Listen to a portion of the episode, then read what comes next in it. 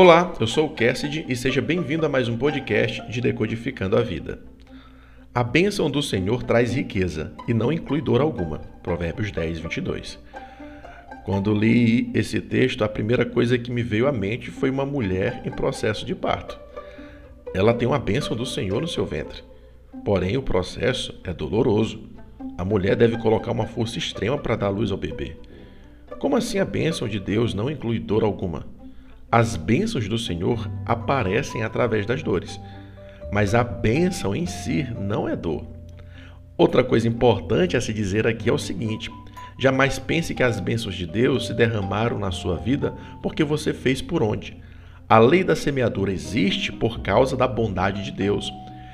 Então, até mesmo os esforços para conseguir o que se quer veio diretamente da vida e da saúde concedida por Ele a nós.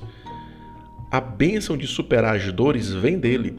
Tudo faz parte de sua grandiosa e maravilhosa graça. Há quem diga que as dores vieram por causa do pecado.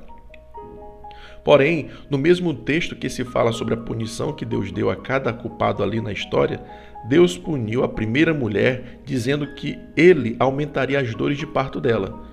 Não se pode aumentar o que não existe. O pecado, então, apenas intensificou as dores dos homens. A dor, de certa forma, é uma dádiva, pois nos alerta quando algo está prejudicando a nossa própria vida.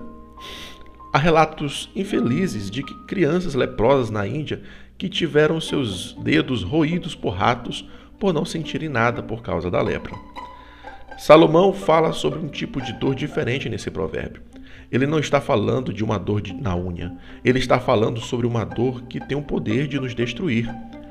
Ele fala da punição causada pela desobediência às leis divinas. No Novo Testamento diz que toda boa dádiva vem do Senhor, ou seja, nada de ruim vem da parte dele.